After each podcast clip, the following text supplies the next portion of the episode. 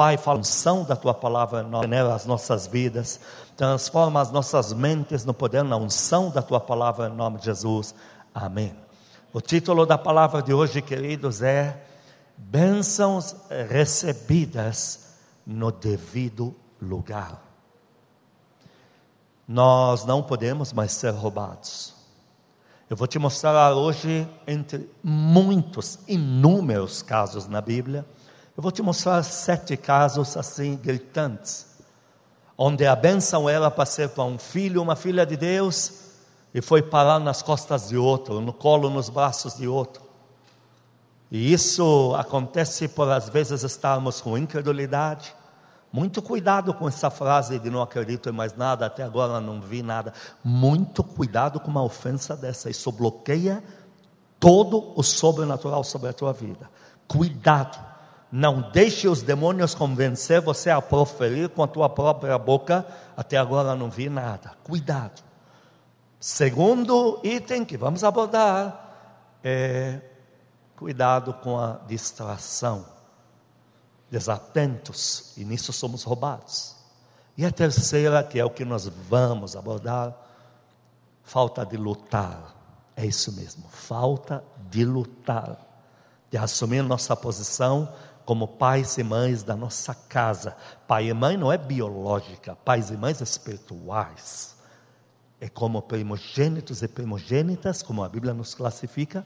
E o terceiro que a Bíblia nos classifica no que diz que respeito a lutar pelos nossos é como atalaias, vigilantes, guardiões.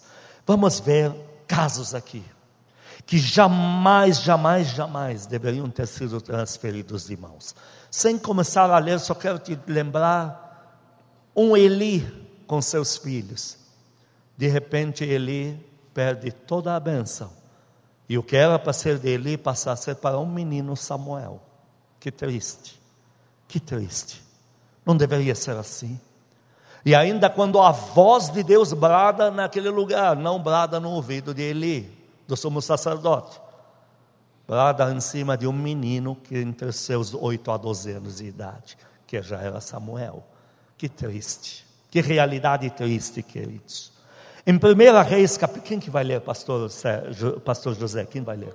Pastor Adono. 1 Reis, capítulo 19, versículo 16. Nós vemos outro caso também que Deus dizendo assim: a colheita que era tua vai passar para ele. O poder que eu tenho te dado agora vai ficar com ele. Leia isso e veja como Deus registra enfático. 1 Reis 19, versículo 16. A Jeú, filho de Ninsi, ungirás o rei sobre Israel, e também Eliseu, filho de Safate, de Abel Meolá, ungirás profeta em teu lugar. Profeta em teu lugar. Era para ser seu. Elias, olha, Elias não foi nem por pecado porque ele estava estressado, ele não via mais como ele caminhar nesta terra aqui. Satanás usa muito imagens negativas para fazer conosco abortos de milagres, abortos de unção, de chamados, como convenceu Elias. E para a gente odiar tanto esse mundo, querer sair dele, que a gente entra numa, num clausura de uma depressão ministerial. Temos que tomar muito cuidado. Satanás já me atacou muito. Uma vez me mostraram uma cena de alguém queimando um cachorro. O que eu já gemi, o que eu já perdi a oração, voltava a cena na minha mente. Eu perdi a oração. Eu parava no meio da oração, indignado, angustiado, querendo achar quem é essa filha do inferno que fez isso, para esganá-la com as próprias mãos, e é o que eu faria mesmo. Cadeia pode falar o que quiser, eu faria mesmo. Satanás nos rouba nos mostrando cenas de atrocidades, crianças passando fome. Você tem que lembrar que você não pode cair no erro que Elias caiu, porque quando o Senhor Jesus esteve em corpo humano na terra, ele também não resolveu os problemas do mundo inteiro, nem de Israel inteiro. Deus só resolveu os problemas das pessoas que se aproximaram dele pedindo ajuda. Esses nenhum deles saiu de mão vazia, mesmo os ingratos. Então, cuidado, queridos. Deus diz para Elias: Você não aguenta mais ver a terra com tamanha corrupção, mas você não está percebendo que não aguenta mais me servir também. E o que era para ser a tua colheita, você gemeu até agora. Agora que chegou a tua colheita, eu vou ter que dar para outro. Um poder e uma bênção. Olha, quando Eliseu diz para Elias: Me dá do Espírito que está sobre você dobrado.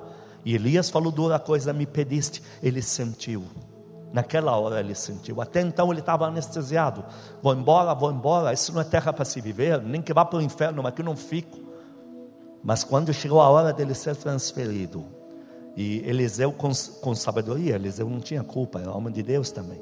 Falou: Me dá unção dobrada do teu espírito. Ele entendeu a drenagem. E ele falou: Dura coisa me pedisse. Ele, ele caiu a ficha do aborto, do que ele causou. Mas aí o tempo já tinha passado. A carruagem já estava a caminho para separar os dois, para Elias subir no redemoinho. Queridos, não podemos, esse quadro, não podemos viver aqui. O que está vindo, está vindo para você. Começando pelos pastores, primogênitos, primogênitas, está vindo para parar no seu colo. E você aplaude a Deus pela colheita deles. O que está vindo para mim, para sua apóstola, não terá que ser transferido para outro. O que está vindo para você vai parar nas suas costas. É uma mochila, é uma bagagem de prosperidade, de bênção, de poder, de chamado, de unção, de multi coisa de Deus, e é tudo sobrenatural, oriundo do sobrenatural, e você não vai ser roubado. Estendam pastores primogênitos as mãos para eles e digam: Eu abençoo a sua vida, tua colheita não será roubada o teu tempo é chegado. O momento é agora. Receba a íntegra o pacote do Senhor que já foi destinado para a tua vida. Diga comigo, toda a igreja, a minha colheita não será roubada, nem uma unha será transferida para outro, porque eu creio no Senhor Aplaude, ele aplaude. Amém, amém. Vejamos sete casos gritantes. Segunda Samuel, vamos no primeiro caso. Segunda Samuel 1, versículo 13. Leia isso. Segunda... É, enquanto você abre a tua Bíblia, nós combinamos. Pastor, quando é que chegam as novas Bíblias? Já tem algumas de estudo que chegaram, em março chegam semelhantes a esta. Conteúdo, obviamente, é sempre o mesmo. Prefácio, fizemos outras mudanças, aumentamos o poder do fôlego da oração, etc. Olha, nós combinamos que para acompanhar uma Deus falando numa igreja, eu estou orando, quero que Deus fale comigo. Eu não vou fazer isso por um chulo, app de um celular, o software de um computador. Você vai estudar a Bíblia Pega, pode usar o software que precisar, mas você vai falar com Deus. Pega uma Bíblia na mão, deixa os teus dedos folharem o livro, as páginas do livro da vida eterna. Isso é importante para você, esse toque. Vamos ler. 2 Samuel, capítulo 1, versículo 13. Então perguntou Davi ao moço, portador das notícias: De onde és tu? Ele respondeu: Sou filho de um homem estrangeiro Amalequita. Ah, que interessante. A maior notícia da história de Davi era esta. O que fez a vida de Davi, dizem os historiadores, eu não tenho como precisar isso à luz da Bíblia, que Davi ficou 18 a 20 anos pastando na mão de Saul que perseguia a vida dele. Saul tinha feito a vida de Davi um verdadeiro inferno a nação de Israel não tinha sido invadida, porque Davi, mesmo perseguido, estava posicionado, porque ele já agia como rei da nação, guardador e protetor da nação, mesmo não sendo nomeado oficialmente pelo governo, mas diante de Deus ele já sabia da sua responsabilidade, como eu e você. Podemos nominalmente não ser o pai da casa, a mãe da casa, o primogênito, a primogênita, o guardião, o provedor, a provedora, mas aos olhos de Deus, quem é que está de pé espiritualmente? Esse que faz a coisa acontecer. Então Davi sabia que Saul já estava endemoniado, já era caído. Nominalmente era Saul, mas o poder de Deus já estava com Davi. Ninguém dava nada aparentemente por Davi, mas o importa é o que Deus achava de Davi. E Davi guardava a nação a duras penas, condições horríveis. Então, a maior notícia da vida dele é: o teu perseguidor não existe mais. Tudo que Deus te prometeu, Davi, depois de tantos anos de espera, chegou a hora de colher. E nesta hora que vai vir para a mão de Davi, quem que dá as novas? No mínimo tinha que ser um general de guerra, tinha que ser alguém de alta patente, tinha que ser algum príncipe da, da, da nação de Israel, tinha que ser algum fariseu da lei, já que na lei sabiam que, todos sabiam, era, era, era público. O que Samuel, o profeta, fez foi público. Ele chamou os anciãos de Jerusalém. Ele fez ato público e ungiu Davi a rei. Os da lei tinham que correr lá e dizer: Davi, é chegado o teu tempo. Quem veio dar o anúncio mesmo? A Malequita, filho, cria direta dos demônios, descendência direta de cruza de demônios com mulheres. Os Amalequitas são o número um que Deus ungiu Davi para exterminar da terra. Você fala, meu Deus do céu, a guerra aconteceu dentro de Israel e o primeiro que avisa Davi é um Amalequita ao qual ele tem que matar. Que vergonha. É a bênção de um filho de Deus que sempre está querendo cair no braço de outro. Segundo caso, a arca. Em 2 Samuel capítulo 6, versículos 10 a 12, Deus traz uma correção na vida de Davi para ensiná-lo como lidar com a arca. E nisto, aconteceu um fenômeno que Davi tinha que deixar a arca em algum lugar, mas um lugar, diga comigo, lugar digno de abrigar a arca, diga isso. Então a presença de Deus, ela vai pairar sobre uma casa agora. E qual foi o lugar digno que acharam para deixar mesmo? Olha que vergonha. Leia isso. 2 Samuel, versículo 6, de 10 a 12. Não quis Davi retirar para junto de si a arca do Senhor. Para... Ele ficou, porque ele ficou com medo, porque Deus educou ele ali. Continua. Para a cidade de Davi.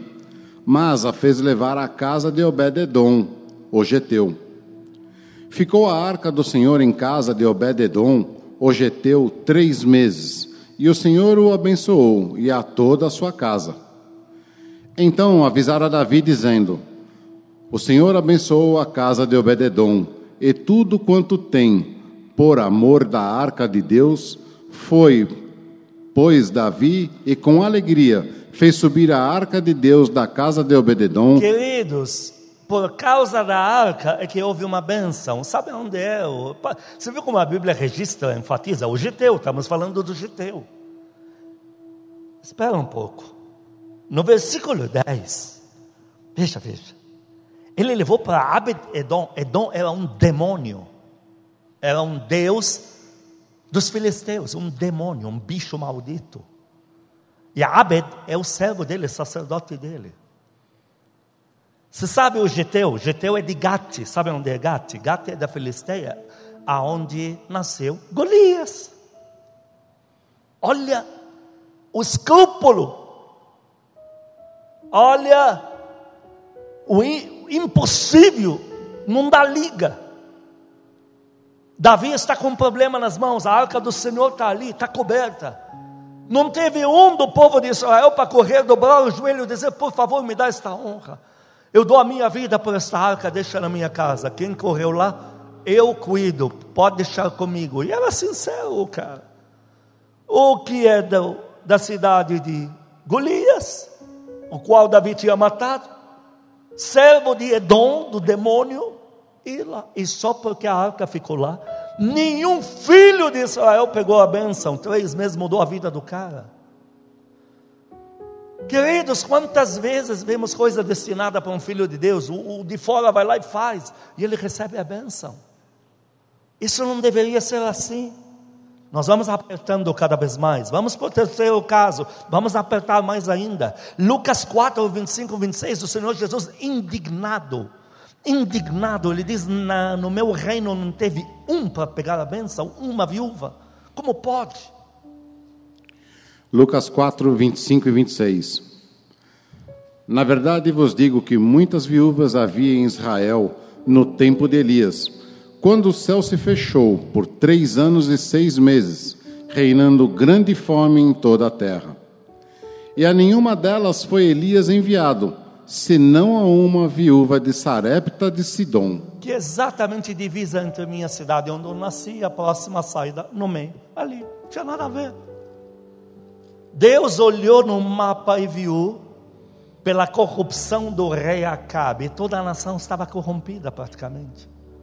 Então ele olhou, tem que enviar Elias na casa de uma viúva. Ele não achou uma digna para receber esse grande, grande homem de Deus que abre e fecha céus. Foi mandado aonde? Numa mulher que nem crente é. Está lá, devia ser tia da minha, da cunhada da minha prima lá de Tiro, bem na divisa. E o Senhor Jesus, indignado, nosso terceiro caso, falando de dentro da igreja, ele diz: a maior bênção da terra ambulante, todo o poder de Deus sobre Elias estava caminhando na terra não achou uma casa. Queridos, tem gente dentro da igreja que fala que dá a vida pelo Senhor Jesus, mas não consegue crer que Ele pode curar sua perna, não consegue crer que pode lhe dar um emprego, não consegue crer que Deus pode usar sua vida para transformar no mínimo a sua rua. Aí vem o de fora, que não sabe nem como falar com Deus, que faz um gesto lá de me, me dá inteligência aqui, para força aqui, para poder encher aqui, vai lá recebe a bênção. Está louco? Você fala, vamos abrir a casa para salvar almas. Tudo que é crente começa a mudar de assunto. Um vai para o banheiro, outro liga para a cunhada. Aí vem o mundano. Pode vir na minha casa. E todo o poder de Deus é transferido lá para dentro. Quando tinha que estar acontecendo na casa do filho, da filha de Deus. Vemos essas cenas repetir muitas vezes, queridos. Quarto caso, Lucas 10, 30 a 34. Olha só, nenhum do povo de Israel recebeu esta bênção. Mas o que é considerado um nada, um lixo, um anátema, um ninguém, um imundo pelo povo de Deus, recebeu a bênção. É a parábola do bom samaritano. O Senhor Jesus enfatiza como a bênção vive sendo roubada e vive sendo transferida de última hora para outra. Lucas 10, 30 a 34. Jesus prosseguiu dizendo: Certo homem descia de Jerusalém para Jericó. Ah, então figuradamente é crente. Jerusalém figura da igreja. Ele não está vindo do mundão. É alguém crente. E ele está desviando, indo para Jericó, porta do inferno. Continua. E veio a cair em mãos de salteadores. Sim, porque se já está saindo do, da cobertura de Deus, só vai encontrar demônios pela frente, que vieram para roubar, matar e destruir. Continua. Os quais, depois de tudo lhe roubarem e lhe causarem muitos ferimentos, retiraram-se deixando-o semi-morto. Um dia breve vou falar sobre isto, o espírito de roubo. Cuidado, ele não rouba só, ele deixa feridas. Casualmente, 31, Casualmente descia um sacerdote por aquele mesmo caminho. A bênção era diretamente para esse líder espiritual. Ele está vendo o irmão de fé dele ali, está jogado no chão. Continua. E vendo, passou de largo. Semelhantemente, um levita descia por aquele lugar e vendo, também passou de largo. Porém, veio do mundo. No 33, certo samaritano que seguia o seu caminho, passou-lhe perto e, vendo-o, compadeceu-se dele. 34. E chegando-se, pensou-lhe os, ferimentos, eh, pensou os ferimentos, aplicando-lhes óleo e vinho, e colocando-o sobre o seu próprio animal, levou-o para uma hospedagem e tratou dele a bênção que era para ser do líder espiritual, do servo de Deus, da serva de Deus, foi parar nas costas de um cara que eles consideravam lixo, anátema. Se vinha um samaritano na calçada, o judeu ia pela outra, porque ele declarava que se só se passar na mesma calçada instantaneamente, saía imundo dali, tinha que se purificar. Coisa que Deus nunca falou, isso, coisa da religião. A religiosidade faz isso. E o Senhor fala: a bênção que era exatamente do que deveria ser do meu povo, parou nas costas daquele que você considera um nada. Eu já vi muito disso. O irmão desvia, nem o que comer tem. Bastava uma ligação, bastava um quilo de café na casa dele, ele volta para a igreja. Quem dá para ele é uma religião que faz muita obra social, dá, uma, dá para ele uma cesta básica desse tamanho. Aí que ele não volta mais. E Deus fala a benção que era para minha filha, que eu fiz ela saber que ela está desviada ali, ela não deu a mínima. Mas o cara lá da religião do capeta lá, mas que ajuda com obra social disfarçadamente, chegou lá. Chega o enfermo, passa o crente, faz de conta que não viu. Porque, ah, mas de novo tem que expulsar da enfermidade. Aí chega o filho do capeta com cara de boas obras, o diabo que se transforma em anjo de luz, impõe mão, pé, joga água, não sei o que, sal e tal. A bênção que era do filho de Deus, sempre assim. Sempre assim digo quando é roubo, há roubo. Deus fala, vai lá, prega, eu estou te levantando. Aí uma pessoa já te dá indício, estou preparado. Então vamos, vamos pregar na tua casa. Aí começa, não, mas é, eu tenho que acordar tal hora, eu tenho que tal, não vai dar. Aí leva seis meses só de logística. Nisso, quando ele chega, o filho de Satanás com a religião dos demônios dele lá já está lá, instalado, contando historinha, dizendo que Jesus nunca foi Deus, é aquela, aquele papo furado. E o crente ainda diz que é aberração, quanto engano. Ele ainda tem a pachorra de dizer isso, quanto engano, que vergonha. Deus diz: Eu preciso te levantar. Eu tenho um chamado poderoso na tua vida. Deus chegou uma vez para um homem que era jovem, já sendo transferido na idade para ser homem, logo vai casar, logo vai ter filhos. E como sou filho, eu tenho um chamado na tua vida. É nesta avenida inteira, uma avenida gigante. Olha, é aqui. Aqui eu entreguei ela inteira para você. E você começa a pregar e os resultados são meus. Esse jovem enrolou tanto, tanto, tanto para encurtar a conversa. Um abismo chama outro, um espírito de roubo chama outro. O diabo deu um jeito de levar esse jovem atrás de emprego. Eu acho tão medonho, tão macabro. Quando um crente me diz que vai mudar de cidade, de país por causa de emprego. Teu Deus não conseguiu te dar aqui, vai te dar lá. Tem alguma coisa errada, rapaz. E aí foi. Quando ele voltou, anos já tinham passado. E quando ele por acaso chega naquela avenida que ele olha, inteira, inteira, inteira de casas do engano, inteira, de religiões falsas, do engano, dos demônios.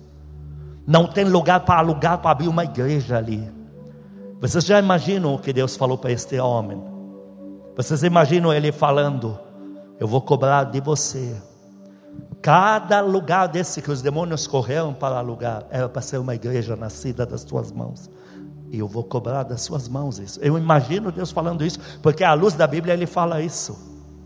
Queridos, nossa bênção não pode, veja, não pode ser transferida para outro, desde menino espiritual. Primeira vez que eu vi o Senhor Jesus que entrou, passou pela parede, pôs a mão na minha cabeça, falou: Vou te dar uma, estou tirando uma parte da minha Bíblia para você sempre dar da minha palavra, para você sempre dar alimento ao meu povo. Daquele dia em diante comecei a dizer: Senhor, não me deixe de fora do que o Senhor está fazendo de grande na terra. Hoje, por alguns, sou sonhador, sou, sou considerado sonhador, talvez cheirador de cola, que anda por duas vias, fala que vai ver um poder jamais visto, que ele vai andar no ar, que vai aparecer bola de fogo. Eu prefiro continuar nessa pegada do que outro mais inteligente e mais sábio, mais destemido, mais ousado, mais crédulo do que eu, roube minha cadeira. Prefiro que me chamem de cheirador de cola, do que for que, que me rotulam lá fora, mas eu vou continuar na minha posição. Se Deus não me der, pelo menos eu estava de pé aqui à espera. Quantos estão comigo nessa, dão glória a Deus bem forte aqui. Nossa bênção não vai ser roubada, nosso ministério não vai ser roubado, os sinais maravilhas não vão ser roubados. Só que quando você pede para Deus coisas grandes, você pode associar a elas muito dinheiro. Agora você não quer pedir nada para Deus, mas só sabe abrir a boca para pedir excelente emprego, maravilhosa herança. Fica complicado o negócio. Agora, quando você pede para Deus sobrenatural, mudar o mundo para Ele, você pede para Ele sabedoria para enxertar na tua cabeça como transformar o mundo em 15 anos para Ele. Aí você tem o direito de pedir um milhão de reais sobrando, fica até bonito. Mas os céticos não atentam para esses detalhes. Queridos, a bênção que é nossa não pode ser roubada. No, cap, eh, no cap, Lucas 4, 27, vamos ver o quinto ponto. O Senhor enfatiza aqui, enfatiza sobre muitos leprosos que Elias tinha poder para curá-los. Lucas 4, versículo 27. Havia também muitos leprosos em Israel nos dias do profeta Eliseu, e nenhum deles foi purificado, senão Naamã o Ciro. Olha o Senhor enfatizando. Quantos leprosos não souberam clamar a Deus? Quantos leprosos com Elias que abre e fecha céu não souberam correr atrás dele para pôr a mão na cabeça deles? Distraídos, ou incrédulos. Não sei, alguma coisa faltou, mas um que cria mais do que todos eles lá em Israel era da Síria, mas Deus viu nele mais fé. Ele pediu, Deus conhecia o coração dele. Será que Deus teria algo para fazer na minha vida? E Deus foi lá, incluiu ele e fez ele se movimentar. Agora não é mais Elias, agora é Eliseu. Eliseu tem poder, todo mundo sabe do poder que Eliseu tinha, e faz uma logística espiritual para que esse homem chegue até Eliseu. Vá no Rio Jordão, gente. Rio Jordão não era dele, ele era da Síria. Eliseu não era dele, Eliseu era judeu. Quanto roubo, queridos. Você dá uma palavra profética para muito crente, ele fica ainda analisando se foi Deus que falou ou não. Nisso a palavra já foi cancelada no mundo espiritual. Aí vem o coitado que não tem acesso nenhum a Deus, você dá uma palavra profética pela metade. Ele creu tanto, ele já recebeu. Faz tempo que ele já está com a benção na mão. Como é que você sabe disso? Porque eu já vi muito no meu histórico. Pessoas que eu passava por elas comprando uma calça em aeroporto. Antigamente eu fazia muito isso. Chegava, ó, oh, tem algo de Deus aqui. Se é crente, já fica te olhando para ver, mas é Deus ou é? Tem que ver o Espírito que falou. Pelo olhar você já percebe. Bateu e não pegou. Bateu e a profecia volta para você. Como você foi ousado em entregar, vai se cumprir na sua vida. Ele não quis o que Deus falou, vai estar bem para você. Aí você vai naquele que não tem contato com Deus, um dia te encontra. Sabe, lembra? Aí você faz um esforço, faz de conta que lembrou. Olha, eu nem creia em Deus. E aquela palavra já se cumpriu. E você fala, olha, você diz, meu Deus, vemos isso tanto. O filho de Deus na igreja, o irmão do lado entrega recado. Ele fica olhando assim. Eu preciso ainda saber como é está a vida do seu irmão. Mas ele está trazendo um visitante. Aí esse irmão dá para esse visitante uma palavra. O visitante volta dizendo: Eu quero aceitar Jesus. Depois do que ele profetizou na minha vida, minha vida mudou. Dá para aplaudir a Deus ou não dá? Nós vamos ser um povo atento. Nós vamos ser um povo desperto, focado, que foi que Deus falou, isso vai se cumprir é coisa boa. Não está falando que eu vou acordar sem orelha, está falando coisa boa. Então vai ter que se cumprir, válido no céu e na terra. Pastor, Deus vai te dar um, sei lá o que, o que, uma viagem por ali, mas não vai ter que se cumprir. Eu quero saber se foi o bicho. Todo mundo diz amém aqui. Amém. Valide na tua vida. Pastor, vou te dar um poder para ressuscitar os mortos num seminário. Você você está bem num seminário? Por que não? No cemitério. Pastor, eu te vi e tal. Eu, meu papel é crer. Pô, ele não está amaldiçoando a minha vida. Ele está dizendo que eu vou parar na porta de um cemitério. Eu vou pôr a mão naquele bendito chão e os, os, as tumbas frias vão começar a tremer. A gente vai bater dentro. Tia, abre, preciso levantar daqui. Você não quer isso na sua vida, não? Então para de julgar o profeta e toma posse antes que na mão o Senhor venha buscar. Ou oh, vou fazer isso, isso com a igreja. Será? Como será? Se falar será, vai para a igreja do lado. Sendo que para a igreja do lado tem outras bênçãos, mas não a sua. Sexto caso, vamos apertar, vamos chegar perto de nós aqui. Vamos entrar dentro da igreja. Sexto caso, Lucas 7, 37 a 39. Esse é para chegar dentro mesmo. Lucas capítulo 7, 37 a 39. Eis que uma mulher da cidade, pecadora, sabendo que ele estava à mesa na casa do fariseu, levou um vaso de alabastro com um unguento. Essa mulher é a irmã de Lázaro que ressuscitou. Ela era prostituta, foi liberta de muitos demônios e se converteu. né? Mas a cidade inteira a considerava uma prostituta. Continua. No 38. E, estando por detrás aos seus pés, chorando, regava-os com suas lágrimas e os enxugava com os seus próprios cabelos. E beijava-lhes os pés e os ungia com unguento. Ao ver isto, o fariseu que o convidara disse consigo mesmo: Se este fora profeta, bem saberia quem e qual é a mulher que lhe tocou, porque é pecadora. Então o cara está analisando se o gesto é válido, em vez de analisar e elogiar o lindo gesto. Ah, mas é, quem é ela? E o Senhor, no ainda no capítulo 7, 44 a 46, faz algumas colocações aqui dizendo: essa é a maior unção da terra de me ungir para eu voltar dos mortos em corpo humano, era para ser sua, e acabou de passar para essa que você chama de prostituta lá de fora. Leia isso. Continuando no capítulo 7, versículo 44. E voltando-se para a mulher, disse a Simão: Vês esta mulher? Entrei em tua casa e não me deste água para os pés. Esta, porém, regou os meus pés com lágrimas e os enxugou com os seus cabelos. Veja, veja. Você não me lavou os pés. Então ele diz: você tinha uma tarefa que deveria ter feito. A unção que ia ser liberada pelo Espírito Santo era para parar nas suas mãos para isso. Mas você não fez. Então o Senhor deixa com muita veemência a verdade aqui que uma bênção poderosa acaba de ser transferida de mãos. Que mais? No 45. Não me deste ósculo. Ela, entretanto, desde que entrei, não cessa de me beijar os pés. Você tinha que ter me dado um ósculo, você não fez.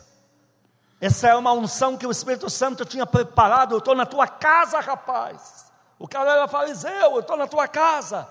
Eu, o Senhor Jesus dizendo: Eu não vou com cara dos fariseus, porque ele vivia amaldiçoando eles, chamando de malditos.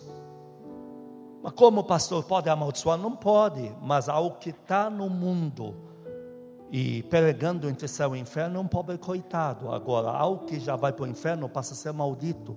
O Senhor Jesus falou o quê? Ide malditos de meu Pai ao fogo eterno. Os fariseus, ele dizia, em vida, vocês já são malditos, sepulcros caiados, o inferno já flui para vocês para entrar em Israel. Mas você, fariseu, eu entrei na tua casa para que o Espírito Santo descesse para as tuas mãos e fizesse isso, e você não fez. Mas ela que você diz que é prostituta, que não é nem da religião, veio e fez. Continua. No 46. Não me ungiste a cabeça com óleo. Você tinha recebido do Espírito Santo um poder sobrenatural para me ungir agora, para levantar e dizer: Senhor, se me permite, eu sou o menor, o Senhor é o maior, mas se me permite, eu sinto o impulso de ungir sua cabeça com óleo. E o Senhor ia dizer para ele: Não foi carne e sangue que te revelou, fariseu salvo, primeiro fariseu salvo, ungido, foi o Espírito Santo para você me ungir, para me puxar de volta da morte para a terra em corpo humano, porque eu estou em corpo humano. E você não fez isso, essa tarefa era tua, essa unção era para você, mas esta com bálsamo ungiu os meus pés. Pela vida desta, aplaude a Deus agora. Porque agora vai inverter. Agora vai inverter. Agora a bênção que muito crente distraído que está de brincadeira de vida dupla lá fora vai parar sobre você. Ah, o que, que o Senhor Jesus falou? Algo que não é digno, até o talento que está na mão, tira e dá na mão para esse que está aqui, que está querendo abraçar o poder e o fogo de Deus. Aplaude mesmo, aplaude igreja. Você quer ou não quer o poder de Deus? Primogênitos querem ou não querem o desafio do avivamento? Pastores, querem ou não querem o desafio do avivamento? Igreja, quer ou não quer o desafio do avivamento de andar, emanar o poder de Deus e mudar o mundo? Quem quer isso, levante a mão. Você em casa, levante a mão imediatamente. Não seja roubado num instante se quer na tua vida. Então saiba que tem muito distraído lá fora. Um que tinha direito a 100 almas salvas estão sendo transferidas para você.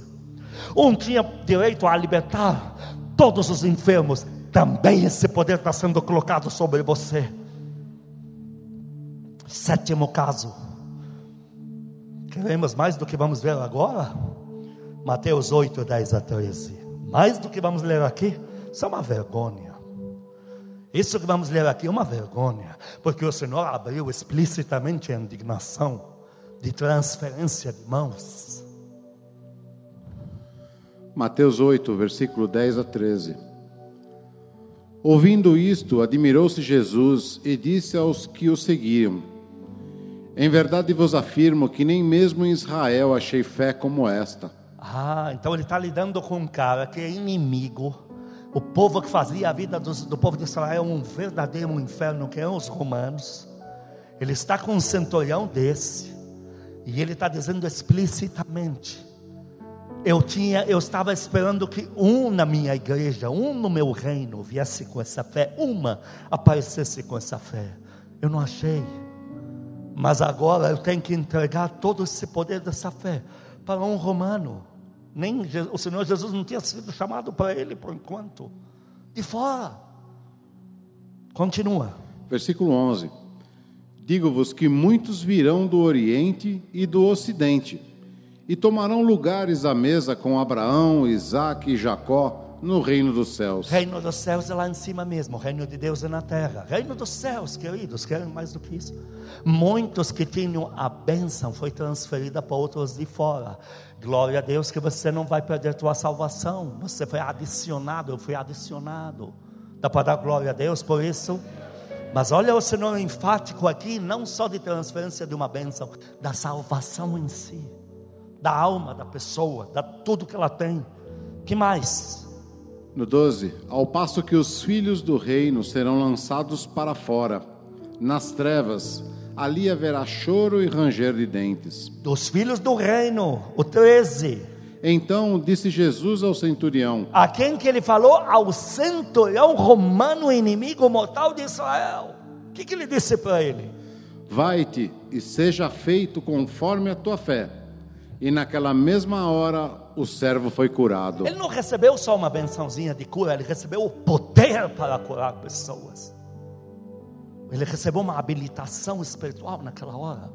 Eu tenho que repetir para entrar no, no, nos finalmente aqui. A palavra o nos classifica como pai ou mãe de uma casa. Eu sou pai de uma casa. Posso ser um menino de 12 anos, não importa. Eu sou o espiritual nesta família. Eu sou quem é apegado a Cristo. Eu sou quem tem o Espírito Santo por aqui. Ou casa de crentes, mas temos que procurar quem mais crê no sobrenatural. Então você é o pai e a mãe da casa. É igual a casa de Eli, mas Deus falava com um menino de 10, 12 anos de idade, Samuel. É o pai espiritual da casa. Ou nos classifica como primogênito ou primogênita. Diz em Apocalipse 1, igreja dos primogênitos. Todos nós temos anel de primogenitura na mão direita. Nós temos. Então nós somos primogênitos, responsáveis pela casa. O primogênito é aquele que faz gerir para todo o bem-estar da família, por mesmo que sejam maus ou bons, gratos ou ingratos. Sabe como eu oro pela vinda do avivamento? Eu digo assim, e nas curas? Aí o doutor da lista, o paralítico levanta, corre, cego vê, surdo ouve, coxo salta de prazer diante do Senhor, os mudos cantam os altos louvores de Deus, o câncer até vomitado pela boca se for necessário, os mortos ressuscitam, a AIDS desaparece, é, diabetes desaparece, qualquer órgão comprometido é recriado a olho nu. Eu dou toda essa lista eu termino dizendo, isso vai ser na plateia sobre maus e bons, gratos e ingratos. Por quê? Porque você vai lá para curar 10, mas o número 11 é filho de Satanás que não vale nada, está lá para perturbar mais do que para receber milagre. Mas se o milagre dele acontecer, quem sabe ele não se salva. Pelo menos não complica o ambiente que já está fluindo um poder. Então eu falo desde agora, maus e bons. Meu rei Jesus fazia isso, fez isso, fazia isso. dez leprosos, nove que é um tranqueira, mas ele curou os dez. Então ninguém vai falar que ele não teve poder para isso. Você dá glória a Deus comigo? Agora, queridos, uma coisa nós temos que afirmar: nós somos primogênitos de uma geração, e essa geração começa lá na tua casa, ela se estende aos irmãos da igreja e vai indo. E por terceiro e último, nós somos guardiões e atalaias. É a palavra que nos classifica assim. Então, por que, que as nossas famílias mesmo são roubadas? Porque a gente não religa eles a Deus, a gente se isenta, se esquiva, como peguei na quinta. Somos até perdoados de todos os pecados, mas continuamos ociosos e infrutíferos. Cuidado com isso. A gente se esquiva. Olha, você tem na Bíblia um Davi que na praga, quando a morte corria solta por Jerusalém, ele religou a nação a Deus quando fez sacrifício. Ele assumiu. Várias rebeliões, em Êxodo 32, e, enfim, várias do povo de Israel, o povo se desligava de Deus. Moisés corria lá e religava o povo a Deus, ligava outra vez. Deus perdoa porque eu repreendo as cobras podem se retirar. Você tem muitos casos. Jó anualmente religava toda a família dele a Deus, confirmava a união com Deus. Você tem muitos casos bíblicos de pessoas que se posicionaram para religar o seu contexto a Deus. Há uma benção muito grande que através de você quer vazar na tua casa sobre maus e bons, gratos e ingratos. Eu prefiro, se eu tivesse um familiar tranqueira, eu prefiro ter tanta prosperidade que eu garanta pelo menos o que ele comer, do que ele sair assaltando o banco. É pior para você, porque se for preso, você que vai ter que ir lá, ainda não sei o que fazer, não sei o que. É mais trabalho se você acha que não. Então, Deus, até para maus e bons, ele planejou para você uma fonte. Agora, se você não é atenta, não é atento, e não é de guerrear, não é de orar, não é de chamar a existência, não é de crer, que vai acontecer a bênção que devia ser da tua família, vai cair em outro lugar e não vai estar na tua família. E aí você não entende por que tamanho confronto, por que os demônios me perturbam tanto? Que falta eu perder, então você se coloca lá no pó. Olha, eu que nem carro tenho, eu que estou morando de favor Satanás quer que você acredite nisso, para que você desista de toda a bagagem que foi entregue a você. Eu também já vivi essas condições, queridos, mas eu não desisti do chamado, e estou aqui hoje habilitado para continuar o chamado. Agora, em nome de Jesus, queridos, vocês vão lutar, vão se posicionar, não vão se distrair com a internet nem com pecado oculto, e vocês vão entrar na vida de oração. Quantos dizem amém aqui? E vão começar a religar os seus a Deus. Eu faço uma das orações, minha lista é vasta, uma delas, isso eu faço todo dia.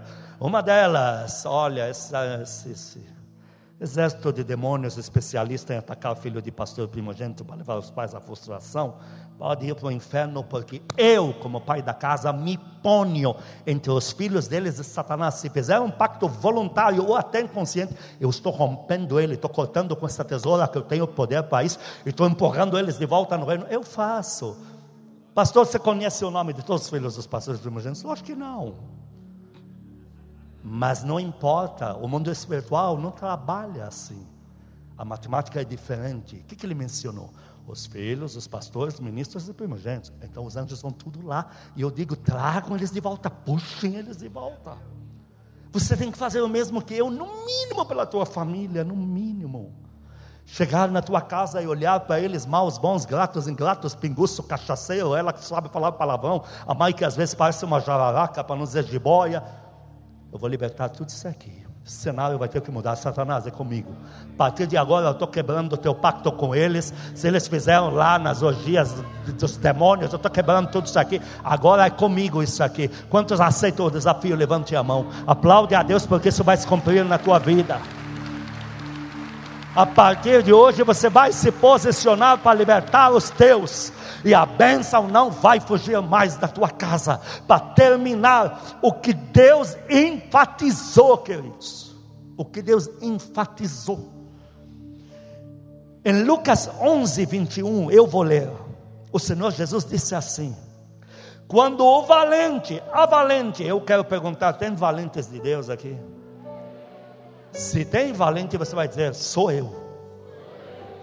Aumenta um pouco mais a voz. Mais uma vez. Porque quando você está dizendo isso, você está recebendo poder para isso. Você está recebendo uma seleção de Deus, está se alistando e Deus está aceitando o teu nome na lista. Então, quando o valente bem armado, que ora, que busca, que jejua, que luta, que chama a existência, guarda a sua própria casa, ficam em segurança todos os seus bens. Essa pessoa é você, não é? Você crê que o irmão que está do teu lado está recebendo esse poder hoje? Olha para ele e pergunta: do que você precisa? Vamos dar a resposta celestial, o slogan celestial para o ano 2021. Mas isso já tem. Lembram que isso foi já providenciado no céu. Diga comigo, igreja, casa firme. Do que você precisa? Responde para a igreja, responde. Diga, estenda a mão, diga pastores primogentos, estenda a mão para eles. Faz a pergunta: do que você precisa? Responda para eles. Faz a pergunta de novo. Responda outra vez. Pastores primogentos, mão para eles lá. Perguntem do que você precisa. Dá a resposta para eles. Estende a mão para a tua casa lá fora. Pergunta do que você precisa. Responde. Aplaude o teu Deus, aplaude. Mas isso já tem. Não precisa abrir a Bíblia, olhe para mim, estou terminando na última referência, Josué 1, 9 e 6. Primeiro 9. Deus fala, Josué, não te mandei eu Seja forte, seja corajoso, não tenha medo, não se espante, porque o Senhor teu Deus é contigo por onde quer que andares, é o que faz a diferença, queridos. E versículo 6, terminamos aqui: ser forte e corajoso, ser forte e corajosa, porque tu farás este povo herdar a terra que, sob juramento na minha Bíblia, prometi aos seus pais, aos seus pastores que pregam a palavra. Aplaude o teu Deus, aplaude. Põe a mão no teu coração. Diga comigo, Senhor Jesus, diante da tua palavra, eu peço perdão. Se de alguma forma tenho negado a minha posição de ungido ou ungida do Senhor, eu peço perdão. Se abortei bênçãos, se deixei cair em outras mãos, o que o Senhor tinha me dado. Mas eu estou de volta. Conta comigo. O meu coração está completamente apegado ao Senhor. Levante as mãos para o Papai Celestial, diga para Ele: Pai Santo, Paizinho querido, eu estou de volta para lutar pelos meus e pelos interesses do meu Rei Jesus. Agora não tenha medo de dizer para ele: Eu quero ser soldado do avivamento, lutar pelo avivamento, marchar pelas nações, enviado pelo teu poder. Me levante, usa minha vida, eu sou teu. Abraça o Espírito Santo, diga amado Espírito Santo.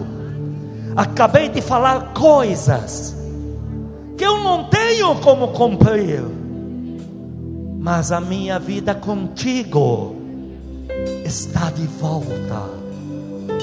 Por favor, me ajude, me capacite a cumprir o que acabei de prometer ao Pai Celestial. Eu e a minha casa serviremos ao Senhor. Último gesto, abre a tua mão e diga: Eu recebo o documento oficial do meu chamado, da minha prosperidade e de toda a minha família. E no que depender de mim, como atalaia do Senhor, eu e a minha casa não terminaremos na miséria. Nosso fim não será trágico, mas será glorioso em Deus, de muita prosperidade, para a glória de Deus, para a nossa alegria. Aplaude o teu Senhor, aplaude.